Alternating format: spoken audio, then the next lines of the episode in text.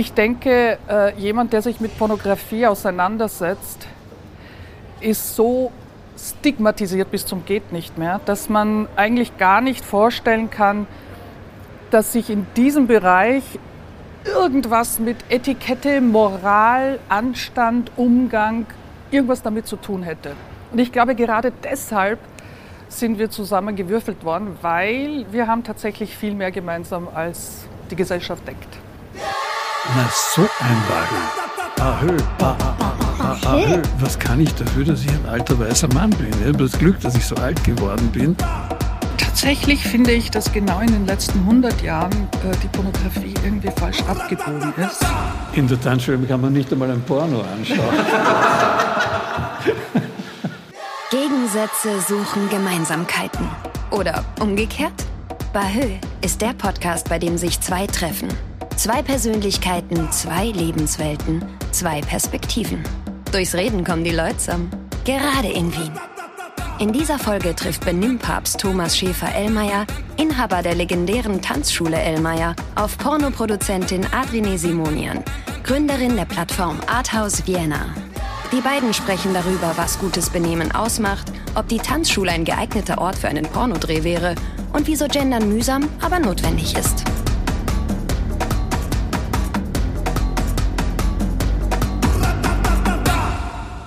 Hallo, Herr Professor. Mein Name ist Adri de Simonian. Ich war mal Opernsängerin und beschäftige mich seit ähm, längerer Zeit schon mit Pornografie, ähm, was natürlich sehr konträr ist, aber ich finde gar nicht, dass es so konträr ist.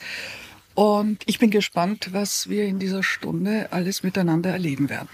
Mein Name ist Thomas Schäfer-Ellmeier. Ich bin der Enkel des Gründers dieser Tanzschule und habe an sich nie vorgehabt, die zu übernehmen oder zu leiten.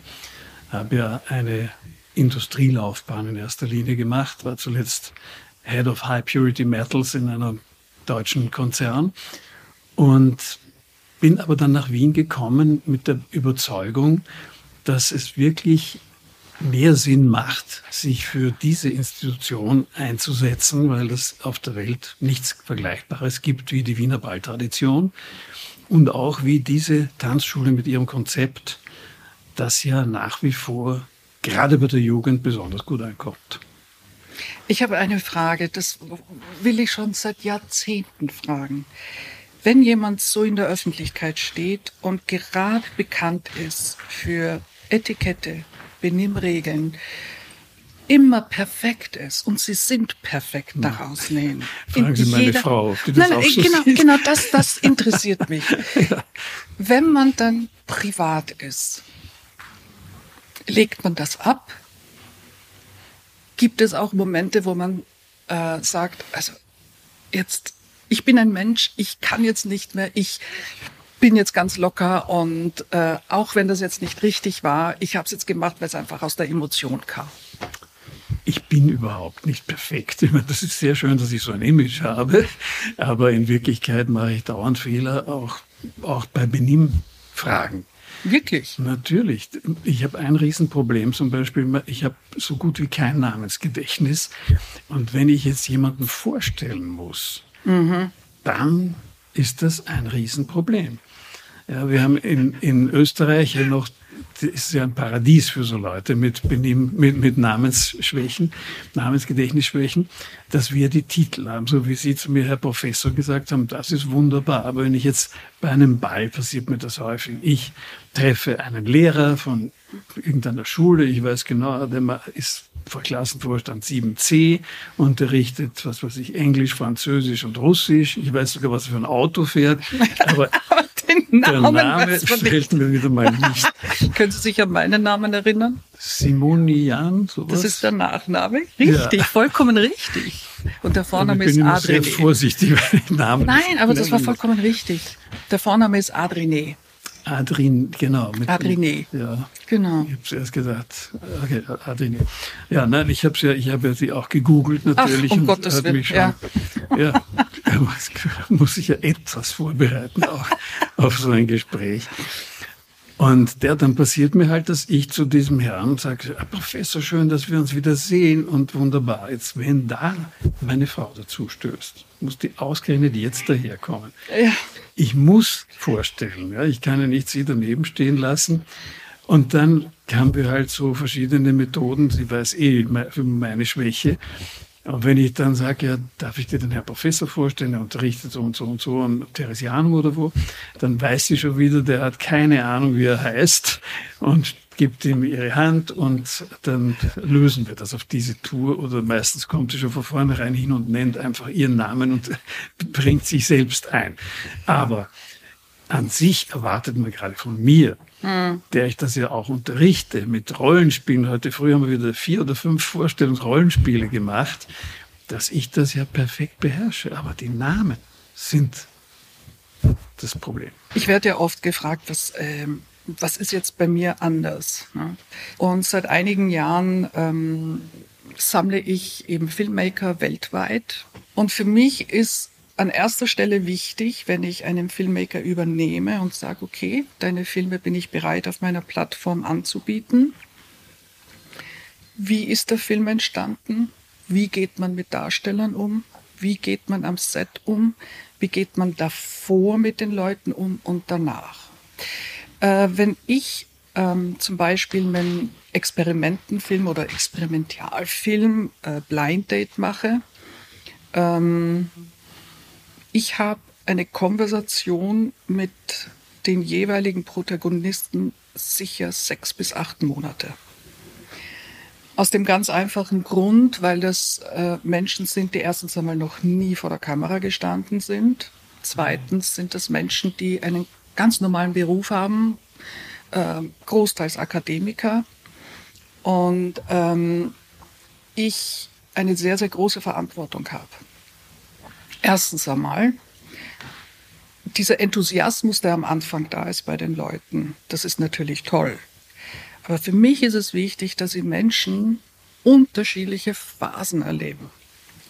Enthusiasmus, Zweifel, Angst, Bedenken, Fröhlichkeit, ja oder nein dann. Und das braucht Zeit. Das muss mir bewusst sein. Das ist das eine. Das zweite ist, die körperliche Unversehrtheit. Wenn ich zwei Menschen habe, die sich nicht kennen. Mm, es ist üblich, dass man einen HIV-Test erbringt. Das ist in meinen Augen viel zu wenig. Das geht gar nicht. Natürlich immer geschützten Sex, aber HIV, Hepatitis, Gonorrhoe, Syphilis und HPV. Für mich ist es wichtig, dass man immer auf Augenhöhe ist. Ich sage immer, geh mit den Menschen so um, wie du möchtest, dass man mit dir umgeht. Und vertraglich natürlich zwei Dinge festgelegt. Jeder darf zu jeder Zeit aussteigen, egal zu welcher Zeit. Entweder davor oder kurz vorm Drehen, während dem Drehen oder nach dem Drehen, bevor ein Film herausgebracht worden ist. Theoretisch kann es sein, dass jemand sagt, nope. Und dann ist alles für die Katz aber ich muss ein Zeichen setzen. Wenn ich damit nicht anfange, ja, ich verliere Tausende, aber Tausende von Euros. Mhm. Aber wenn ich was wirklich was verändern möchte, dann muss ich diese Schritte setzen. Es bleibt mir nichts anderes übrig. Mhm. Wenn ich das nicht mache, machen das andere nicht. Und tatsächlich haben diese Art von Arbeit jetzt mehrere übernommen, was ich nie gedacht hätte, dass das so schnell geht. Und ähm, letztendlich versucht man so aus dieser Stigmatisierung rauszukommen?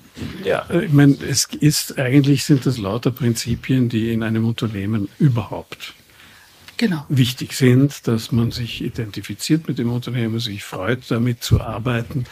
Und dass dann eben das, was produziert wird, ist halt hier was anderes als bei uns.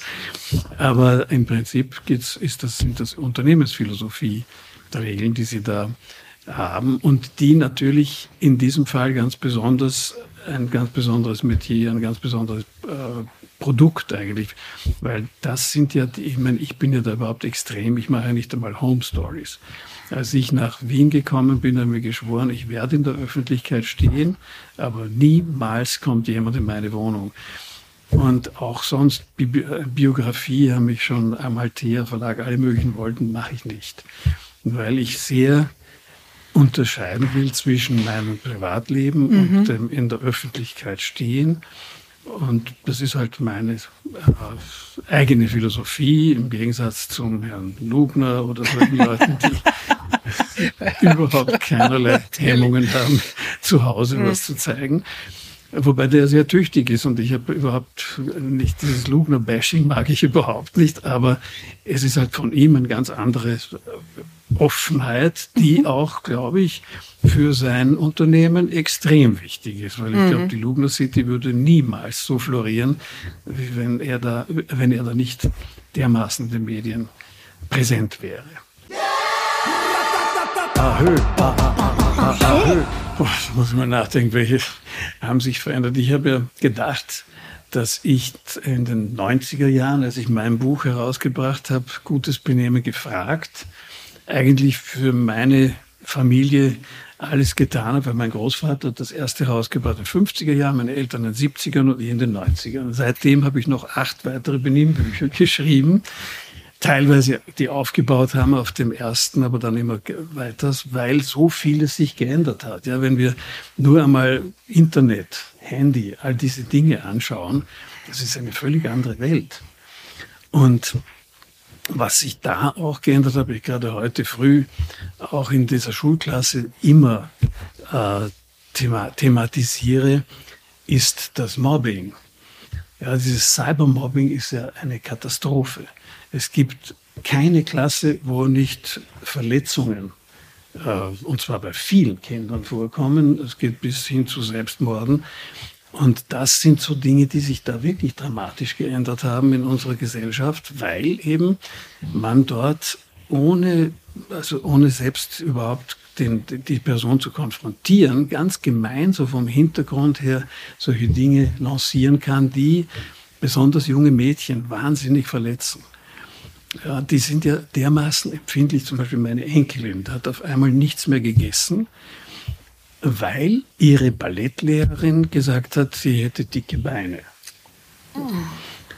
Und das sind so Dinge, wo die Ballettlehrerin irgendwie wahrscheinlich gar nicht richtig nachgedacht hat, was jetzt da anrichtet.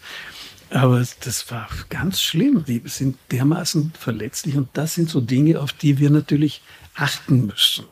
Dass wir eben solche Sachen einbremsen. Auch ich habe als Schüler vor ziemlich einigen Jahrzehnten manchmal Dinge, Leute gehänselt, wo ich mir nachher gesagt habe, mein Gott, das hättest du eigentlich jetzt nicht tun können und man kann es nie wieder gut machen. Aber das sind, ist noch eine ganz andere Dimension. Da ist zum Beispiel etwas, was mir gerade einfällt, was sich sehr geändert hat. Dann natürlich überhaupt, man sieht ja nicht nur Kinder, auch Erwachsene, überall die Leute nur noch mit Handy rumlaufen. Und dafür gibt es natürlich ganz eigene Benimmregeln, dass man unter bestimmten Umständen eben kein Handy haben sollte und auch sich mehr auf andere Dinge konzentrieren. Andererseits sind natürlich diese Mobiltelefone auch ein Segen. Man muss nicht mehr zu Hause sitzen und auf den Anruf warten. Und das, damit richtig umzugehen, ist ein Punkt zum Beispiel, was wir auch in meinem Buch drinnen haben, wo ich nicht so ganz, äh, sagen wir mal, begeistert bin drüber, ist das Gender. Mhm.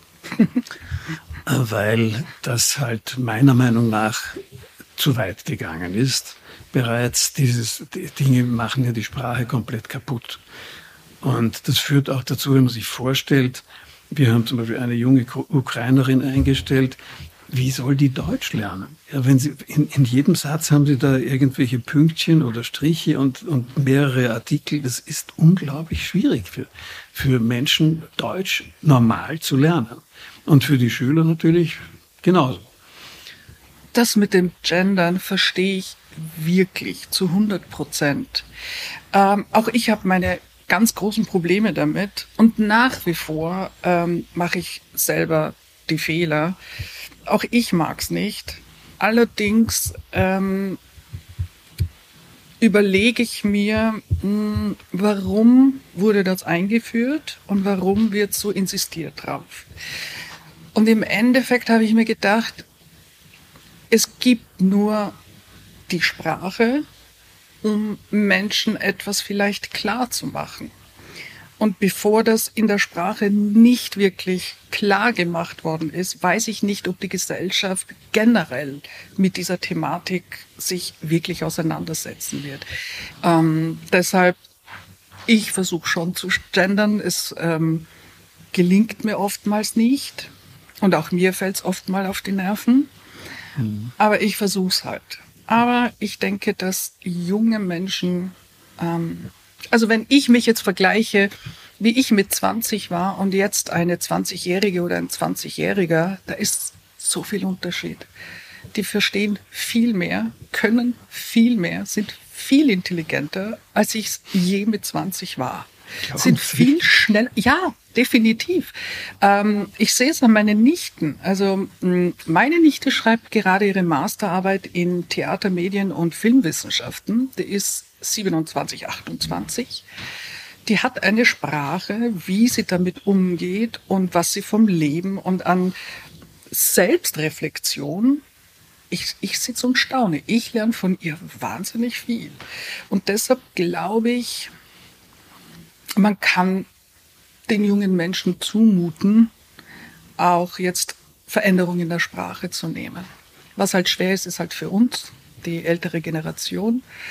Äh, aber gut, ist so. Ich habe zwei Schulbücher ja auch geschrieben und äh, die wurden vom Ministerium, ich glaube, drei oder viermal zurückgeschickt, weil entweder zu wenig gegendert wurde oder nicht auf die vier Weltreligionen Bezug genommen mhm. wurde oder lauter solche Dinge waren da, die also nur die das Ganze natürlich wahnsinnig kompliziert gemacht haben, Richtig. um das dann zu lernen. Und ich meine, ich gendere, indem ich eben sage, Damen und Herren oder ja. Professoren und Professorinnen. Aber ich habe zum Beispiel der Stadtschulratpräsidentin äh, damals sie gefragt, dass sie da ihr Amt übernommen hat, wie man sie denn ansprechen soll. Daraufhin sagt sie, grammatikalisch korrekt ist Frau Präsident. Mhm. Politisch korrekt, Frau Präsidentin. ja, sie hat recht. Und das habe ich gerade heute früh auch die Frau Direktorin begrüßt mhm. an der Schule. Und so hat sich das komplett entwickelt, obwohl es grammatikalisch nicht richtig ist. Vollkommen richtig. Ja. Bin ich ganz bei Ihnen. Aber damit kann man noch leben. Denke ich auch. Ahö, ahö. Wien ist alles.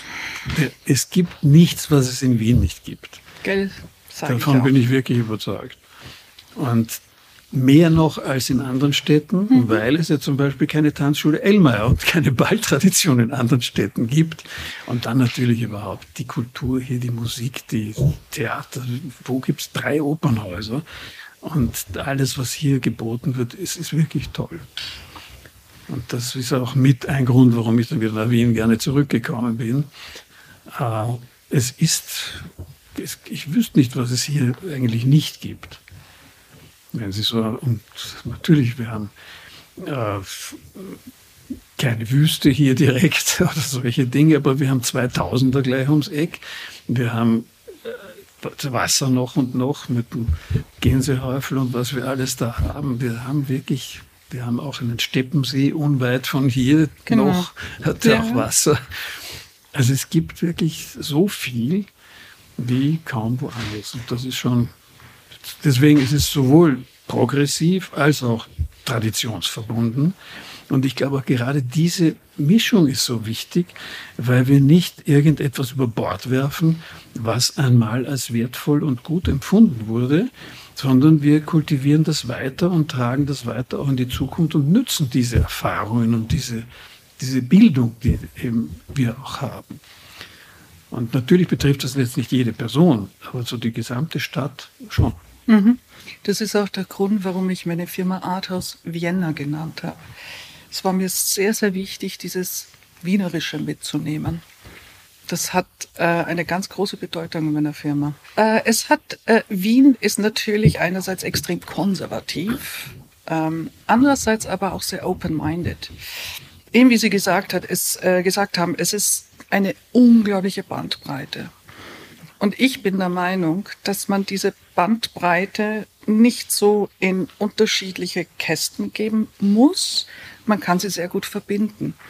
Und ich glaube, dass genau allein was die Kultur angeht, wenn man mal sagt, ich möchte heute Abend irgendwas machen, was könnte ich denn heute erleben? Man braucht einfach nur zu schauen, was es an unterschiedlichen Locations, Theater, Musik, Kabarett, äh, Diskussionen, Vorlesungen, alles. Wahnsinn, Es ist unglaublich und es gibt wirklich die jegliche Bandbreite. Und tatsächlich gibt es auch seit fünf Jahren ein Pornfilmfestival in Vienna. Gibt es auch, ja. Und ähm, das war am Anfang sehr schwer, weil natürlich ähm, teilweise ähm, die Politik sehr dagegen war. Mhm. Andererseits aber wieder wir es doch hingeschafft haben.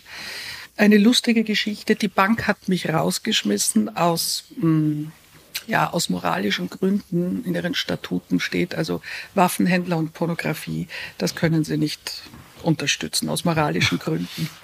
Und ich finde es interessant, dass es gerade eine Bank zu mir sagt. Für mich gibt es nichts Unmoralischeres und Unethischeres als eine Bank oder eine Versicherung. Wenn aber man ein anderes Licht irgendwann einmal sehen würde auf diesem Bereich, dann wird es auch schon anders ausschauen man muss unterscheiden lernen und dieses Unterscheiden gibt es bei den Institutionen leider noch nicht. Und das finde ich schade. Mhm. Und das ist eben dieses extrem konservative, was schwer zu brechen ist. Aber innerhalb dieser Gruppierungen, sage ich, Institutionen, sind alle sehr offen, sehr open-minded.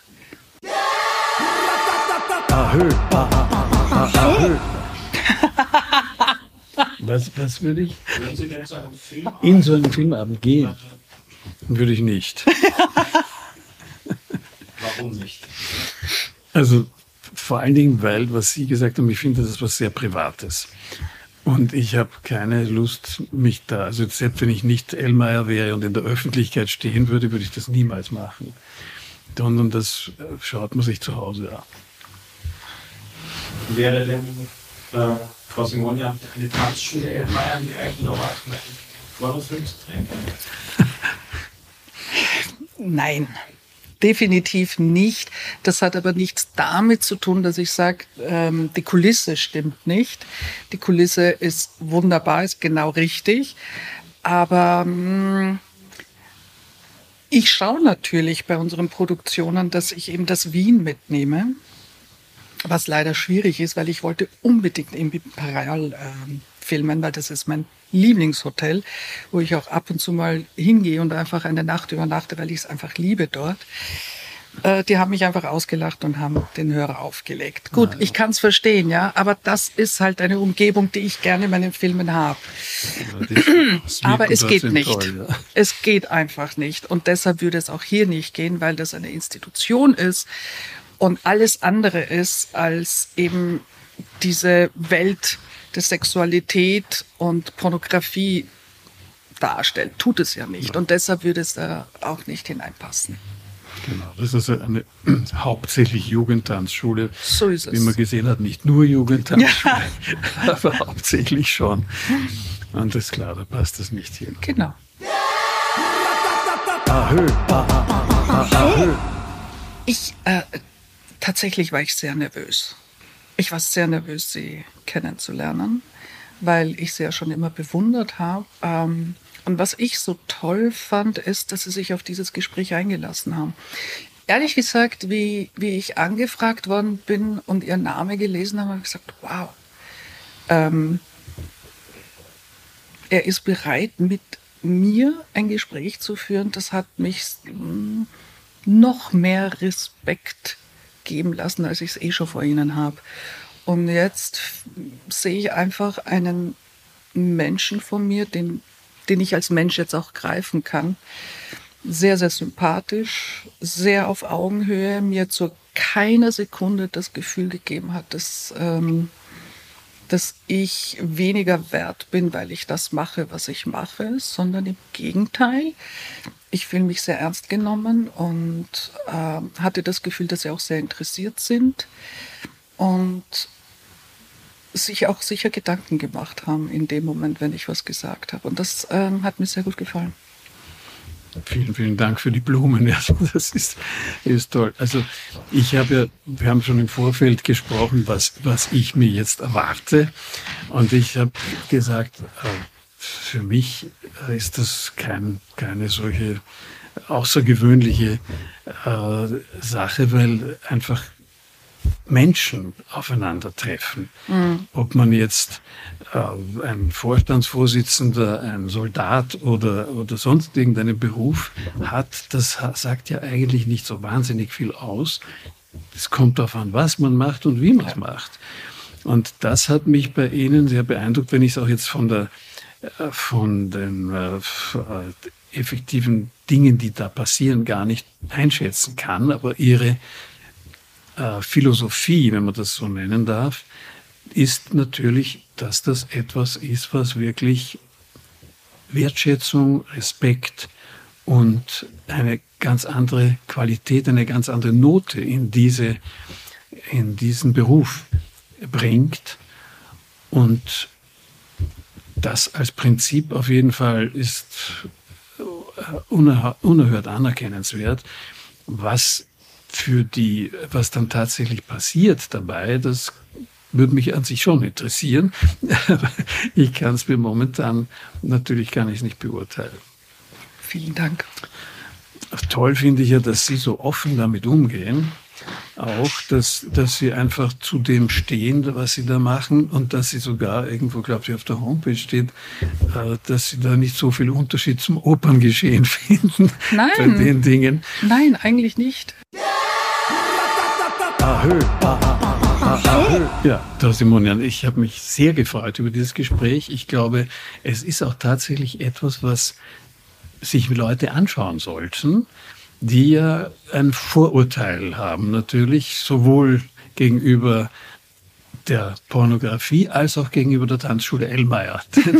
Bei uns ist man ja oft geneigt, das für etwas komplett Verstaubtes und, und Sonstiges zu halten.